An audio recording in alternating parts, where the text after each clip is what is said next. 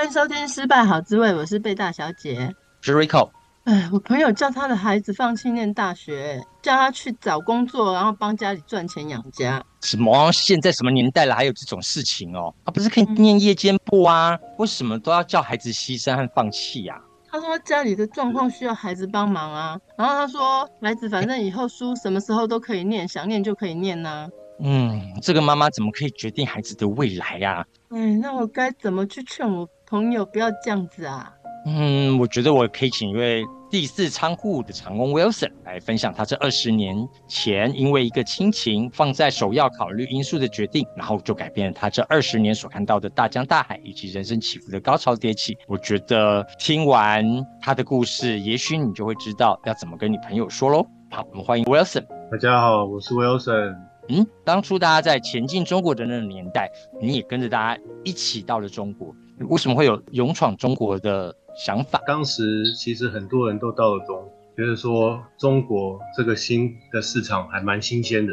另外一个原因就是因为我父亲的关系，所以算是去那边协助他的事业。两个因素加起来，所以就觉得说想去那边看一看，特别是上海这个大城市。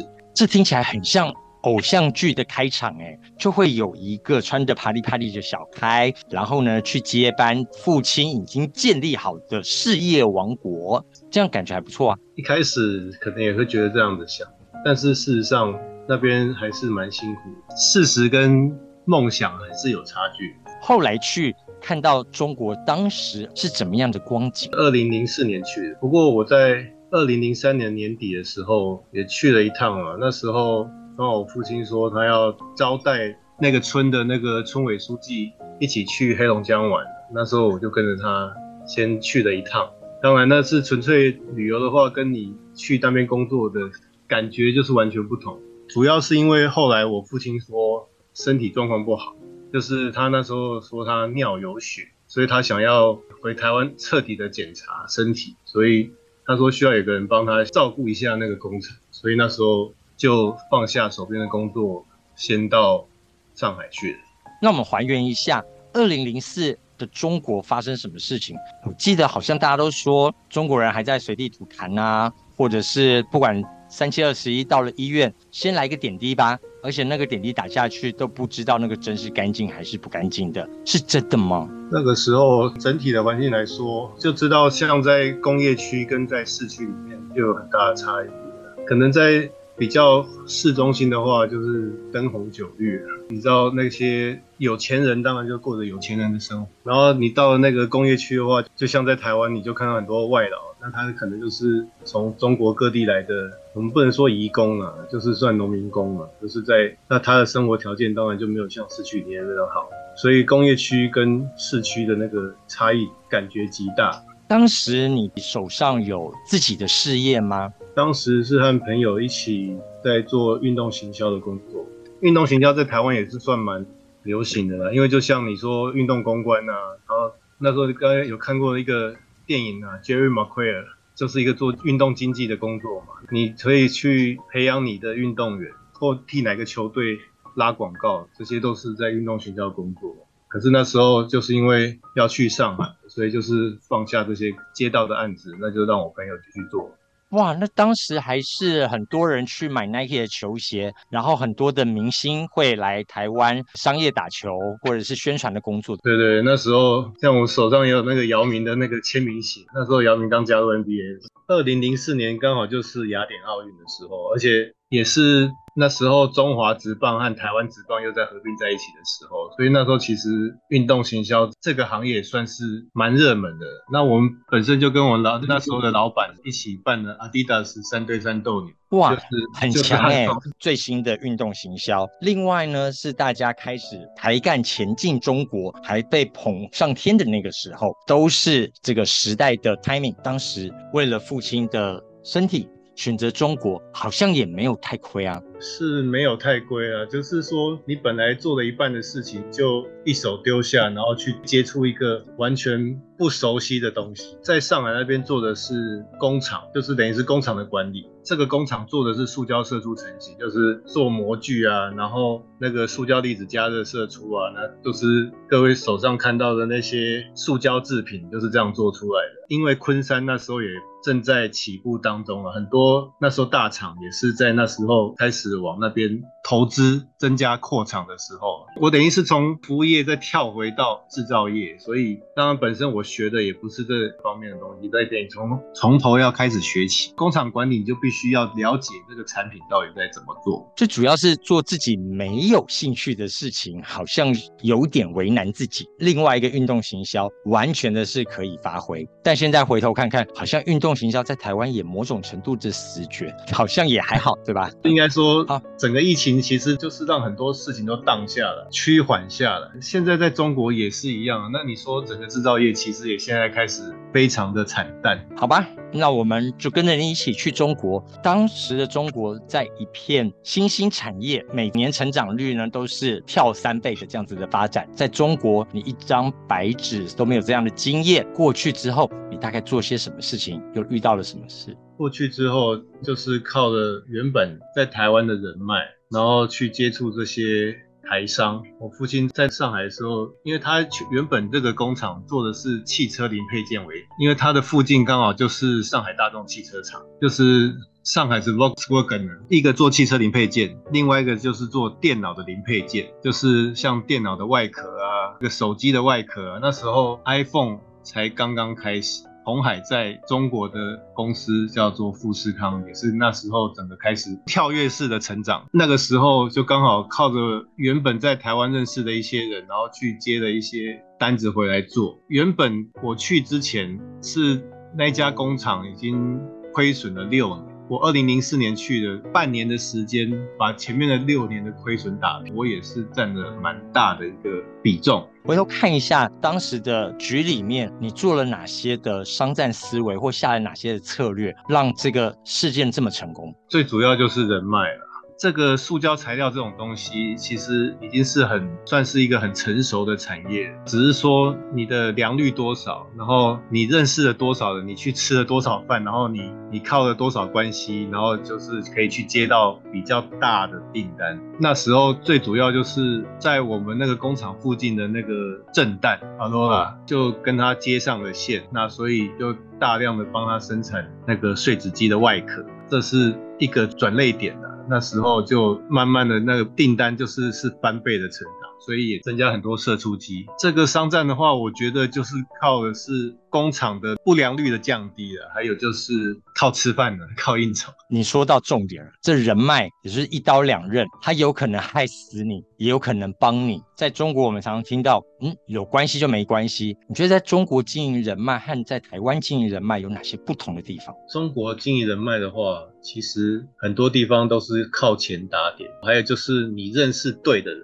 当然，你认识到当红炸子鸡的话，你的你就会一帆风顺了。那你如果他被打入冷宫的话，他的周围的人就可能就是一样遭受到一样的。下场就是一人得道鸡犬升天呐、啊，所以你只要跟对人的话，就是好处就拿不完。当然也要适时的打点，像以前中国传统的官场文化一样，好可怕哦。然后一人犯错，满门抄斩。所以认识对的人，你就打点，就是一帆风顺。那认识到不对的人，或者是你认识的人突然他转风向了，那我们就跟着就通通都下地狱了。大家都想要求得一号或二号当红炸子鸡，或者是政治上的一号、二号，对他们来说，每天都有巴结不完的人，他为什么要鸟你啊？他们其实是前同事一起投资的那家公司。我们是在上海的嘉定那边，就是那个很有名的古城嘉定，扬州三屠嘉定十日那个嘉定，就认识了一一位老板娘啊，一位女老板啊，她就是在当地是做很多行业的，很多贸易的，也开过餐厅。因为认识她之后，透过她，然后再认识到上海嘉定那边工商局的副局长，就是等我们说的那个搭对的线。副局长那时候也蛮红的啦，就是蛮吃得开的，所以。就透过这一位孙小姐，然后就认识到那个副局长，那也是一直在跟他拉好很好的关系的，就是那种像算是有聚会啊，然后有有一些饭局啊，通通都会找他们这样子一起来参与，或者是请他吃饭的，跟他就是把诺啊，那给他一些津贴回扣这样子，所以。才能够一直维持这样的关系。哇，那都要靠这个孙小姐。孙小姐是来头不小，她有什么样的背景？或者是他用什么样的能力？也靠她的魅力啊。她其实就是很典型的上海女人那种精明干练。他们的家族在当地也蛮吃得开，算是已经好不容易翻身起来的一个家族了，就跟当地的区长啊，还有村长关系不错。哇，被你这样形容，我好像在看陆剧里面有一个很精明干练的女士，八面玲珑，都可以把事情办得妥妥当当。是的，那时候像公司需要一些周转资金的时候，也靠着她去调度。她等于是也是算帮这个公司在赚筹资金的一个得力帮手。所以那时候他是让他挂着总经理的职务。不对啊，如果这么厉害的大将，他怎么会让公司有亏钱要周转的时候呢？不都是一帆风顺，而且那时候的时间时局也都是对你们很有利的啊。对啊，是啊，没错。所以这就是一个刚好当局者迷看不到的一个盲点，也等于是有点放任这样子的。的状况继续下去，就是当你运转越多的时候，就需要越多的周转金了，那就可能靠他帮忙，然后他投入的就更多的他那边的钱。当然，他的意思名义上都说不收利息啦，但是就是有时候当然要还他一点。因为他不跟你收利息，可是在外面收了比利息更高的回扣呢。对啊，那有时候反正包红包啊，还有那些饭局啊，都是靠他去打点。他有时候说需要这个，嗯、需要那个。像在二零零五年那时候，那时候二零零五年底，那时候整个结算是盈余超过百万的时候。我们的董事长就是我父亲，他就直接让他去买一台奥迪 A6，虽然是国产的啦，就是在长春生产的那个本土产的奥迪 A6，但是那时候那个价钱大概要四十万人民币了。很怕哎，那我们来看一下，当时这个公司整个营运总是有一些制度嘛，那为什么制度里面却挑不出它这样的程序上的呃瑕疵？应该说就是睁一只眼闭一只眼的制度在那里，可是根本没有照制度在走，因为你怕真的。严刑执法的话，他就不帮忙。对啊，他就可能就像有一次，可能就是稍微跟他就是说，可能哪些部分要节制一点啊，哪些这种东西要少花一点钱啊，他就说那他累了想休息，就是哇拿翘了，惹得孙娘娘不高兴，他就不干了。而且生意的规模越接越大，当然需要的。材料成本啊，还有人事成本，就上面就一直往上加。因为受制于又是他先去周转钱进来，所以就当然是真的是睁一只眼闭一只眼，整个就是有一个洞，那个洞就越来越大。我们先看到他扮演的是旧公司的那一位，后来才知道请鬼抓药，这个借钱借给公司周转，以及背后所。涂抹的不法利益，其实是让整个公司的体质变不好，在外面的竞争力就输人家。那为什么不在这个父亲人脉这么丰厚，然后你们还有很多的人脉手段的时候，为什么不培养第二号呢？因为当时在我去之前的前一年，二零零三年的时候，父亲才聘请他当总经理。原本这个公司的董事长是另外一位，是台湾塑胶工会的一个理事长。因为那时候他们都没办法到台面上，那是等我父亲从玉龙退休之后，他才开始去接这些职务，然后正式的到上海去。这时候他在二零零三年请的这位孙总经理之后，他就带了很多，都是以前他的一些同学，还有的坚强阵容都要一起聘用。请的像那时候我们的业务经理啦，还有我们的那个管理科科长，就等于像总务科长、事务科长那些，都是从他那边请过来的人，那就变成有一派人，就是叫孙斌的人马。孙总的人嘛，因为要搞鬼，他总是要有班底吧。像一般在大陆的话，这些工厂，你是台资工厂的话，通常都会有比较低阶的那种生产线的工人，都可能都是从外地来。一种是本地人，就是在你设厂的那个当地，那个本地人通常都是管理职务的比较多啊。在中国大陆的设厂的。都是这这样的状况，不管是像日资啊、德资啊，还是美资啊，他们都会有这样的状况。在当地，就是你设厂的那个当地的那个当地人，通常都都是占比较高的职务的，他们就会有一半的这样生产线的，就会觉得那那一派就是叫做孙总的人马，都是在占管理职比较多，所以等于说是都被他们占据着，就对。遇到孙总人马的时候，他就会技术性的挡住你们吗？或者是这些孙总人啊在公司体制下面，他们做了哪些？事情让公司很难推动正确的方式。如果要细说的话啦，这个是所有在中国投资的的工厂，很多人的工厂都会有这样的状况。嗯，你说包括富士康这种工厂也是一样会有，会有一些占的比较大资源的人，因为他对当地比较熟，他可以跟当地的环保局啊、卫生单位啦、啊。还有工商局啊、工商稽查啊，这些人都是做一些斡旋啊，等于说不得不请那个人。而且我们这个工厂虽然说好几位董事，可是他们后来就都没有去管理工厂，所以台干就是等于是只有我一位而已。就很多事情就不得不听他们。像有些比较大型的台资工厂的话，他们可能请了很多位台干管理起来的话，至少是台干说的算。因为我的上面还有孙总经理，所以就只好都是孙总说的算。哇，处境在异乡，叫天天不灵，叫地地不应的感觉，没办法去做什么大改变。唉，真的是想太多了，怎么可能拿英美管理公司的方法来管理世界上最奇怪的中国地区呢？他们有自己一套的经营模式。这个样子的故事版本，其实也不只是你遇到了，看到了所有当时台商退回台湾，或者是离开中国，很多都是被公司里面的看起来好像二三号的人物，最后串上来。蚕食鲸吞了这家公司，因为他们有人脉，也有钱压在那边，就会变成从受聘者变成股东了。也是我们这个董事会引蛇入洞了。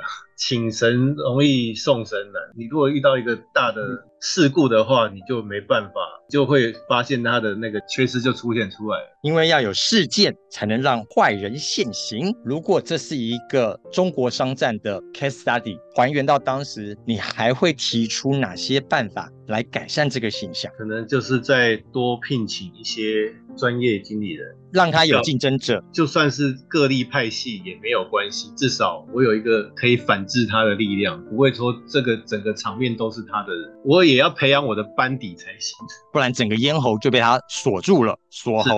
这个也当然也是中小企业会比较遇到的状况啊，他没有办法像大企业比较有制度。虽然我们还去申请了 IST ISO TS 一六九四九，就是汽车行业的 ISO 认证就对了，但是这都很 paperwork，就是大家都很表面化就对了。你也知道，就是像 ISO，就是该有的表格、该有的那像泵表、甘特图这些该做的都会做，但是事实上产品的品质就是在那里。是啊，小公司会遇到小恶人、小贱人。如果像惠普这样的大公司，他们所遇到的坏人，那可是更大尾的。是的，这是刚好一个转泪点啊。那时候孙总经理也说，他手上的资金不太够，可以借了。我们研发科科长，他那时候刚好接触到一个做材料的，就是韩国的 Samsung，他那时候愿意提供，就是有点像信用贷款的那种方式一样，就是他借钱给你买材料，然后你三个月后再还他钱，他就给你一个额度了。那时候我们大概最高到七百万人民币左右，他就给你一个额度，然后但是他就收一个利息就对了，有点像信用贷款那样，去刷卡买材料，他帮你出钱，然后三个月后跟你收钱。还那个信用卡款的，就是那时候神送他的有一些余钱，他就在上海做这个资产管理公司就对了，他的一个子公司。你二零零四年打开中国国门的时候，你都没有想到，等待你的是一个小小的成功的喜悦，然后就跳到一个很恐怖的陷阱深渊。在二零零四年刚去的时候，刚来都是习惯环境啊，可能就是觉得会常住在那里，可能就不回台湾了。那时候也办了那个长期居留证啊，也办了那个多次出入境监证啊，也也办了上海的驾照了。本来也想在那边买房子的，因为一开始是当然都有盈余的，账面上看起来是是有赚钱的，所以一切感觉是美好的。就是到二零零六年的时候，一起成功，一起庆功，一起遇到了人事上的挑战。父亲的专业以及他的人脉在这边扮演了什么样的角色？他要回台湾治疗，所以才叫我过去。所以他当然一开始的时候就是可能带我去一些他之前老同事的，像那个裕隆的子公司叫玉器，在广州白云那边设一个厂叫东风义进，那也是跟那个东风一起合资的，就是带我去那边看他的老同事啊，然后有没有什么单可以做一做啊，然后吃吃饭啊，喝喝酒啊，唱唱歌啊。应酬一下。他的原来的客户当然会去都拜访一下，算是露个脸，说我是新来的，剩下就交给我，那他就回台湾了。二零零四年下半年到二零零五上半年，就是来来回回都是在在做他的射护线跟他的心脏的那个开刀，后面都是丢给我跟孙斌的。他在台湾就医的时候，他总会想要听到中国回来的前方情报或这种恐怖的战况。那他有下远端指导棋吗？他会给一些建议的，或者是我说过，二零零四到二零零五是大跃进的时期，所以那时候看起来一片祥和。订单越接越多，然后机台越买越多，人也开始越来越多，都是在正成长的时候，所以那时候他也没有特别在下什么指导棋，就只能顺着时代趋势，面临了结算的时候了。在这结算的时候，转折点就在二零零六年的时候，那时候觉得有赚钱了，然后就开始多增加了厂。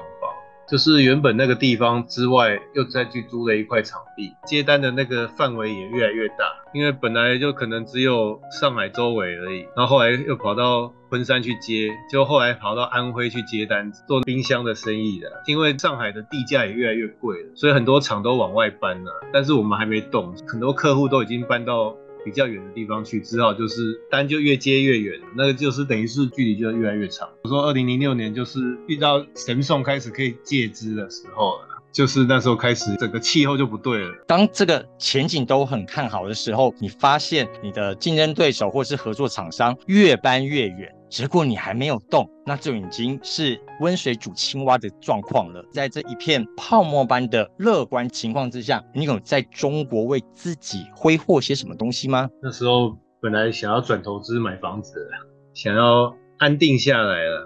平常都住在宿舍里面，想说看人家都是那样正常上下班，周末假日就会跟一些朋友去市区逛一逛啊，有时候去夜店坐一坐啊。那那时候又觉得台湾就真的。都很暗淡的感觉，在上海就是看到就是一片灯红酒绿，然后也看到一些名人呐、也看到一些就是真的就是一个晚上花很多钱的那种，连那打个麻将那个一底都是一千块人民币，反差就很大了，就觉得在那边赚钱其实也不容易，可是就觉得那些人为什么赚钱那么容易？当然不容易啊，因为你有一个孙董帮你花钱，所以你大部分赚来钱先去养孙董。他的房子也买了，还问我说要不要买，买在他旁边，买别墅啊。我们是外来的投资者，那他等于就是聘请来的，也不能说专业经理人，反正就经理人就对了。然后经理人又让他认了干股，然后又又让他变成董事，他还招待我们去。出去玩啊，就干嘛的？所以要怎么说，我真的也不太好形容这样子的感觉。跳票就是在二零零八年金融风暴之后，九月之后，那时候大概在华东呢，听说大概倒了大概一千多家的公司。那听说珠三角那边就是广东那一带，东莞啊，然后那个深圳啊那边大概倒了三分之一的台商。那反正那时候订单量虽然减少。但是工厂少的更多，本来可能十家供应商接一千万的单子，后来可能只剩下六百万的单子，是你只剩下三家在接，所以你每一家平均接的还是更多。我们的工厂是存活下来，但是为了去接这些单子，接更大的订单，所以就需要更多的现金。陈送就是那个跳票的那个主要原因。有一期刚好比较慢了十天才缴钱，他就不让你刷卡了，就等于是他要你把钱全部都先还清，才能够续贷。那那。那时候他那个都是开支票的，只是一个循环的，像循环的信用额度，然后就变成是一个七百万的负债。那那时候到处在筹钱，为了去补这个洞，结果就找到了温州人，那是我们那边那个嘉定的一个律师，是嘉定人，不是台湾人。一个律师认识一个温州的地下金融放高利贷的，就跟他借钱，等于是说现在就是三方的债主，一个就是神送，一个就是那温州人，还有一个就是孙斌，三大债主。神送的最后。一根稻草压下来之后，你以为就完了了吗？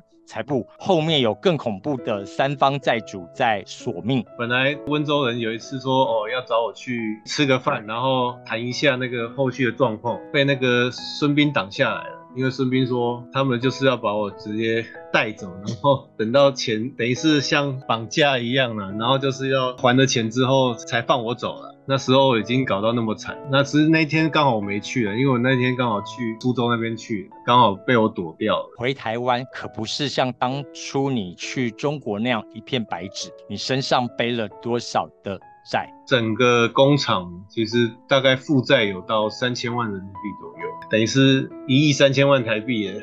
最后一根稻草，那时候刚好就说到了礼拜一要跳票，那时候那时候刚好我们去找了在上海执业的一个台湾人，他就在帮很多台商当法律法律顾问。他说他来负责这方面的问题，可能用其他的方法，就是让公司先能够缓过去了。然后那他就请我父亲就先回台湾避避风头了。孙斌他已经从总经理再升任到执行董事，他那时候就说，那他来负责那个营运方面的问题，那法律问题就交给那个律师的。有了前面请鬼抓药，你怎么知道来的这个律师是好人还是孙董的同党？比较信得过，是因为他当很多家公司的法律顾问，那也是其他的台商介绍，那跟孙斌比较没有直接关系的，所以那时候是请他来做。法律上的一些操作，因为跳票就是要想办法还钱就对了。那如果没办法还的话，就是看他说这个很多公司在当时其实都有遇到这样的问题。反正他说他可以操作了，就是可能说把这原来公司解散啊，那那债务就可能就会变成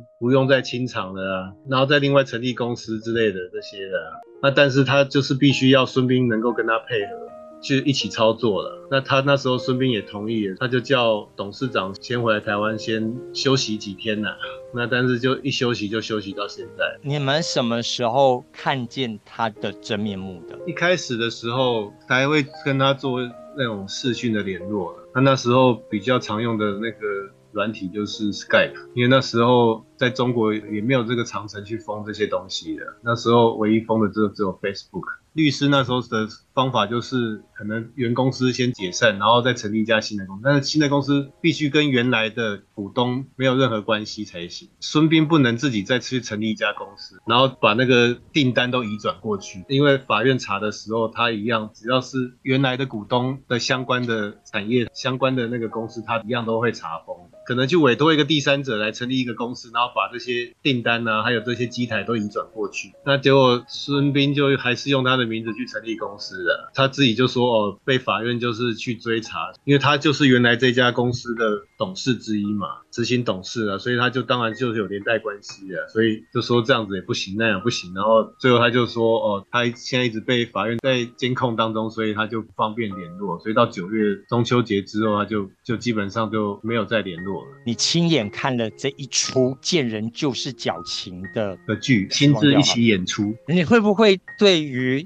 人性有另外一种看法，然后你回台湾的时候，身上背着在，心里背着伤痛，这样子你怎么展开你的新的人生？一开始的时候是刚好小学同学还蛮照顾我，我回到台湾的时候，他刚好在那一年年初的时候，他有去上海找我，那他的新公司刚好成立，就是在卖 whisky，所以他那时候就说，既然我回来了，那要不要先暂时去那边做一下？业务就是去认识、去打打关系这样。这时候，最不想的应该是小学同学吧？每个人都混得比你好哎。很多的人受到这样子的双重打击，可能就喝酒喝个至少三个月或半年吧，对，或者是要过一些糜烂的生活。那你有这样子的经验吗？还是说你怎么样开始站起来？在过春节前，他刚好去上海找我，他也住在我们那工厂那边。一回来的时候，刚好他就说。他刚好缺一个业务，而且他也知道我的状况，就就说反正先暂时在那边做一做，因为因为我们那时候都还预估说，可能事情过了一段之后，就是回去收尾了，所以那时候他就等于是让我暂居在那边了。都到了这个地步，你还在听孙董的话，你赶快醒一醒。当时疤还没露出来，有时候没有跑业务的时候，不是像 part time 形式的，不是全职那样子，等于是在那边帮他全台湾的通路去跑一跑这样子。对啊，身上背了这么多债，然后还被人家骗，这剧情应该是喝的糜烂，然后几乎天天醉倒，怪命运，怪这个世界怎么都毒害你一人，应该这样吧？你怎么会这么快的就积极的开始接案？这些案子怎么能够填补别人所害你的那个大洞？大概是晚上就会就去酒店喝喝酒。糜烂的日子多久之后才开始决定洗把脸重新过人生？糜烂的日子其实就是到二零零九年年底的时候，就直接喝到断片。有曾经想过一些负面的念头吗？那时候是有点忧郁症。什么样的事件让你决定醒了，开始收拾烂摊子？就隔一年，我妹那边她就说她结婚了，至少七八年，振作起来。为了让妹妹风光结婚，你要扛起哥哥的角色和责任了。是啊，因为那时候像其他的董事，当然没有讲风凉话嘛，但是那时候也很多公司都这样被人家弄掉。那些董事们就说：“人平安回来就好。”想必你在婚礼上也过得很悲催吧？没有啦，因为很没有很多人知道，很多人想说啊，你还有空回来参加婚礼？啊，大舅子本来就是 重要角色。那我们就回台湾的时候接了哪些案子？有了中国制造业的经验，回台湾是不是又回到制造业？然后有什么样优人一等的优势？真的就像很很多人的感想一样，就是中国经验在台湾一点用处都没有。什么没屁用？对，没屁用。不是很多的人力都会写说，找有中国经验者加，再派去中国。我也去面试了很多，就是要再派驻到中国，结果重返伤心地。没有可能换个城市吧？至少替别人打工，不用去承担这些这些责任。有中国经验没有什么，他可能因为也可以看说，哦，你原来公司。他可能会去调查了，但是当然不会写得这么明白说，说哦，之前公司怎么样？可能调查之后，他就觉得说，你原来公司都像也管理的不怎么样吧，被人家弄掉了，所以不太适合去。当大家都只看结果的时候，其实我们更在意这个过程学习到了什么。那你带着这个中国经验回台湾做了哪些工作？在中国经验上面的话，可能就是。之前在中国认识的一些人啊，或是有朋友啊，他们将台湾有些人要去的时候，说哦，去那边就是可能联络一下，介绍一下。他可能需要哪边的资源的话，就去找那个朋友这样。唯一有有用到的是，就是刚好接一个剧组，他们就刚好要去澳门，还有去上海拍，因为本来就那边认识的一些人，然后就可以调动一下啦，就是借一下人，或者是找一下他们需要的东西这样。此时你还相信人性吗？你会不会都带着一副怀疑的眼神看着所有想要帮你的人？他会不会是另外一个孙董？基本上都不跟那边的人接触了。后面有去。去过两次上海，也去见过他们那些老同事们。当然，可能就是吃个饭呐、啊，然后寒暄一下。有些已经跳槽出去做的人，可能他的成就更好啊，都是已经老板的、啊。原来的公司那时候还在，现在已经整个都收起来了。那时候刚好遇到那个要都更呐，整个都被征收了啦。那个地方那个地址的厂房也不在了，一切欣欣向荣。到现在人事已非，整个环境都改变了。那回到台湾做了很多工作，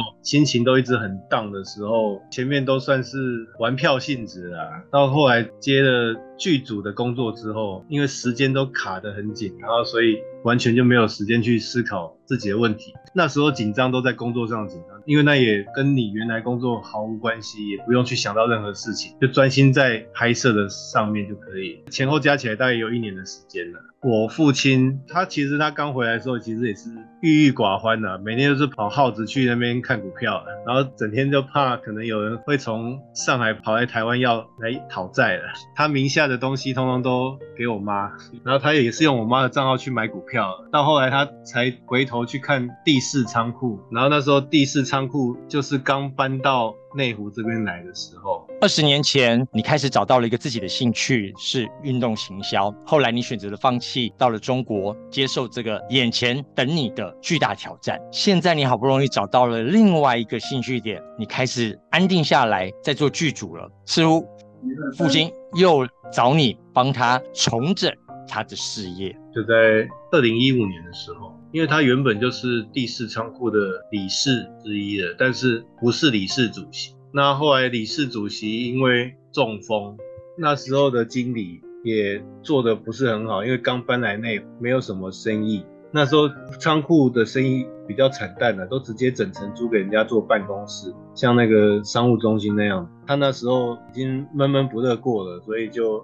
开始专心再回头看，这是我爷爷留下来的东西。他等于是那个理事主席中风之后，他在下一届选举的时候，他就他就是跟其他的理事等于是都谈好了，所以他就担任了理事主席这个工作。